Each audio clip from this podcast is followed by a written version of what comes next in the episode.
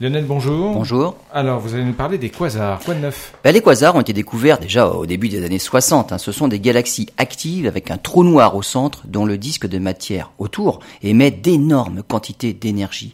Ils peuvent donc être visibles même à de très grandes distances.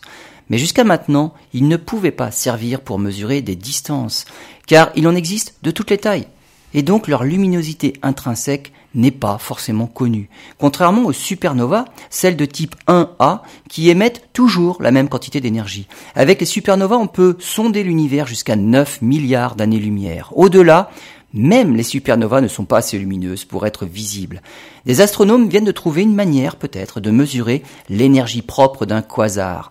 Ils ont beau être tous différents, leur façon d'émettre de l'énergie une émission de rayons ultraviolets qui chauffent les électrons autour du trou noir, qui à leur tour émettent des rayons X, eh bien l'analyse des rayons X et des rayons ultraviolets permet d'avoir une idée de la quantité réelle d'énergie.